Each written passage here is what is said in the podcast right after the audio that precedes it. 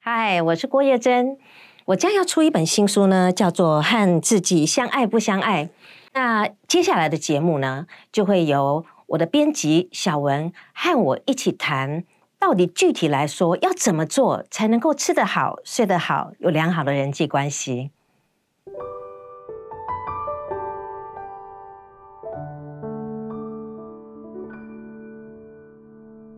嗨，大家好，我是小文，我是郭叶。我们呢来到最后一集了，好舍不得。对呀，好，哎呀，我们这样聊着聊着聊到二零二一年了。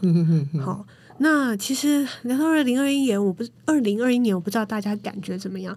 其实，在以前呢，我到年底的时候，我心情好开心，因为我年底生日的嘛。是是是。然后新的一年，然后一月一号哇，元旦，我心情都是很雀跃的。好，然后可是不晓得今年到十二月的时候，我心情还是很大。嗯哼，好，因为好多事情在发生。从二零二零的时候年初过年的时候，大家开始知道这个新冠肺炎的疫情开始发生，然后大家开始不能出去玩，不能出国。哇，这个肺炎越来越严重，这全世界死了好多人，好多人，那个数字是你觉得无法相信，就是这么快速的时间，这么多人。就离开了，嗯哼，然后包含到在二零二零年，其实非常多猝死的新闻，艺人也好，名人也好，就这样突然就没了，所以我觉得种种事件其实压在大家的心上，哈，你就算到了年底，应该是欢欣鼓舞的时间，心情就还是觉得荡荡的，二零二一要来，哎来了，然后我们是开始，哎要新展望啊，新希望啊。写不出来，真的哦。对呀，老老师有没有什么正念的方法可以帮帮我们？哦，其实我跟你讲，我最近也是，就是真的是二零二零年真的是太奇妙了。就我在二零二零年的时候被诊断出我这个脖子这边就好像长了一个不知道什么东西这样子。嗯，那那个时候因为又听好多艺人猝死，我的同事就是就是哎没有来上班去看，因为在家里面过世了，各种各样的消息。那因为我以前在蒙特楼读书嘛，嗯。那个老人家哦，在那个老人院里面，工作人跑光了，然后老人家就连就大便小便都是在床上，然后都没有人去照顾，你会觉得什么？这个世界变成这样了？那时候我真的超恐慌，就再再加上我自己的那个脖子，就是很就是可能有肿瘤这样，我就超焦虑的。然后后来呢，因为我有学过正念认知疗法嘛，那我就想说，好，我现在已经在担心一个我没办法掌控的事情。嗯，人类最痛苦的就是当不能掌控的时候，你就会乱抓，就开始在寻觅系统。我怎么样可以让自己，就是我怎么样可以掌握生命？嗯，可是事实上，我们大家都知道，嗯，有有可能你走出去，忽然车子就撞过来。其实我们都知道，对不对？对。后来就问我自己，我就问我自己，那我现在可以做什么？嗯，未来我不能掌握。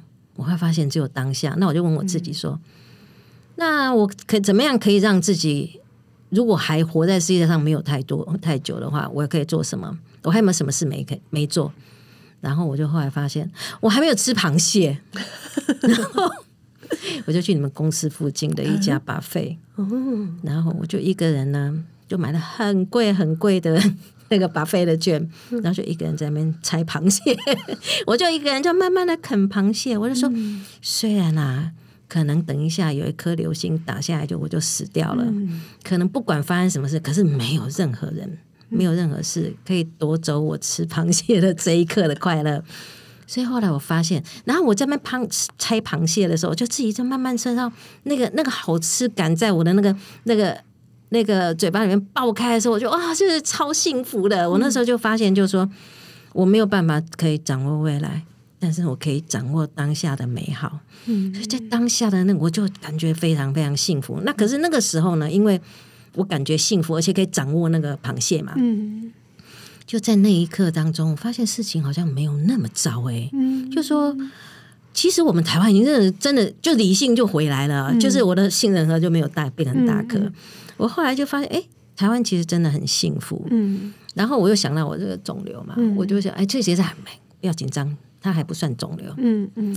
然后我就心里想，如果我真的只能再活一年，它代表什么？嗯，我后来就心里就在想，其实因为我的小孩都已经长长大了，嗯我后来就发现，我好像只少了一个走入很老很老的那个阶段，因为我现在五十几岁嘛，嗯六十七十八十，我就落过那一段，那我觉得 OK 嘛。嗯，那一段通常好会比较辛苦，好像还好哦哦。六十七十八十，其实螃蟹也拆了嘛，牛排也吃了嘛没有遗。憾我。告诉你，感谢贵公司给我的稿费，我现在一直买包包。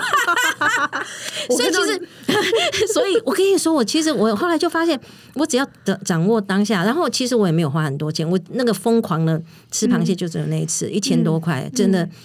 就只有那一次，我后来也没有说，我就拼命死命的吃，好像在填补什么。因为那一次我真的觉得那种愉幸福感爆出来之后，我就觉得说啊，其实啊，你你有没有发现，我们人生就是这样子，一扇门，嗯你如果走进一扇门，另外一扇门就会开了，你也不知道那一扇门是什么，所以你就好好走。可是你要走哦，嗯你不走就没有另外一扇门了。嗯那可是呢，你千万不要说看着喜马拉雅山，嗯然后说这个地方我们爬不上去，然后你就停在那边了。你要想前面那个小山丘，嗯，我可以，然后就往前走。然后后来，因为你一边走不是一边练吗？嗯然后再继续走，再继续走的时候呢，你又练得更厉害了。说嗯不知不觉中，你已经走到喜马拉雅山了。嗯所以我后来发现，看着未知超恐怖，嗯看着握着握着你能够掌握的事情，嗯超幸福。嗯。那我想再问一个问题哈，我觉得很多人应该都会有这样的感觉，在我现在来到这个很幸福的当下，可能一家人在一起这一刻，哇，小孩没在吵架，然后开开心心的笑，很开心，就会在很害怕下一秒这个幸福就不见了。嗯，真的，对，那那这个害怕会让我其实连现在这一秒的幸福我都没有办法安然的享受。嗯哼，那我要怎么样把自己心思拉回这一刻，而不去担心下一刻我就没了？来刚好，哎呀，这本书的尾巴，你可以帮我念一下吗？这一来来来段，好，这一段我好喜欢。人生不该是追求没事，追到了终将还是会有事；人生也不该是追求得到，得到了终将还是会失去。到底该追求什么，才能得到终极的满足与安歇呢？不用追，好好吃饭，好好睡觉，好好爱。真的，没了有事没事，没了得到失去，满足与安歇就发生了。对呀、就在当下，就是这么简单。所以我要把这本书一直放在床头，心里那个那个不安念头一跑出来就念，不安念头突然就念。对，好像是哈。所以呃，其实我觉得人常会这样子，在得到的时候去想会会失去怎么办？对，然后拥有的时候会想着即将会没有，所以我们要学着好好吃饭，手中握着那个大闸蟹，嗯，好好 地真的好好的吃大闸蟹，好好的把它下。所以其实老师讲讲的有一个重点，就是像现在这个状况，我们很担心、很害怕，不能出去玩，不能干嘛，躲在家里。其实越躲，你心情会越糟。对对，所以你不如安排一个小小的事情，可以做的事情，带着自己跟小孩一起去完成这件大家期待的事情，对对。然后你的幸福就在手上了。对，因为那个时候，因为人，我我刚刚不是讲一个理论嘛，就是嗯正念认知疗法，他说预期跟现实距离越大的时候，你越痛苦。嗯只要他们两个合一的时候，你活在当下，你的预期也就是把那个螃蟹好好吃完。嗯你这个现在正在哭的小孩，嗯，你就是就是说他哭是很正常的，所以是不是预期跟现实是一样的？对。你就等他哭完，嗯。然后呢带他去散散步，弄个布丁给他吃，嗯。然后呢等他冷静下来的时候，前额叶开始可以启动的时候，说我可以为你做什么吗？然后那个时候你就发现其实。你会很烦躁，小孩在哭，你觉得他怎么可以哭的时候，是因为你期待他乖乖的。如果你不期待他乖乖的，你觉得个什么该来就来的时候，你每一刻都在幸福当中。每一刻都在幸福，好高的境界。对，嗯对，好，我这个一定要好好试试看。其实刚刚老师在讲这个嗯追求当下的这幸福的时候，我想到前阵子啊，其实呃大家都不能出国嘛，然后我发现同公司同事流行起一个城市小旅行，就是哎住在台北市的绝绝对不会去没事去住台北市的饭店，但是好多人就跑到去住，因为很便宜嘛，那时候又有现在对对对对安心旅游很多补助啊方案，还有三倍券。对，然后我记得那个时候，哦，我们家是遇到一些事情，小孩住院，嗯哼哦，家里心情就是非常荡，一出来心情非常糟，嗯对，因为你很害怕会不会又发生什么事，又怎么样的。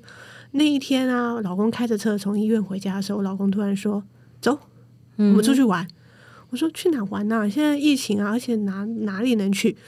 开车离我们家十五分钟有一个五星级饭店，我的天哪，你们太有创意了！我们就去了真十五分钟，然后我们就幻想，因为五星级饭店很漂亮啊，嗯。对，进去 check in 就哇，我出国了，真的，对，然后然后小朋友都忘记自己住院的事了，我也忘了，真的，对，在那一刻就是好开心，嗯，对，所以我觉得在来到二零二一啊，其实我们也不用急着去列什么新年度、新气象、新希望，对我们找一件事情，现在当下马上去做，对呀、其实生命真的有太多美好的事情，因为你知道吗？我们的注意力，这个正念认知疗法也让注意力，你注意在悲悲惨，你的生活立马在地狱；你注意到幸福，你的生活立马就幸福。所以你有没有发现？因为我们人类生存的本能，你一直都在扫描不对的事，嗯。可是有太多对的事，空气，嗯。你啥事都不用干就有空气了、欸。嗯。那还有就是说工作，嗯。我们的工作，你知道现在外面的疫情，很多人都没工作，我们有工作，可是因为我们一直在搜寻不对的事，我们都没有感恩，可能有百分之九十八的东西，我们是其实都不用干嘛就有的嗯。呀。当我们看到了，嗯你就有掌握感，你就幸福了。嗯。嗯，太好了！大家听完这总共这一连串的正念的故事，我相信大家都可以在二零二一年找到自己的安然与自在。不要忘了相爱，和自己相爱不相爱。谢谢。谢谢。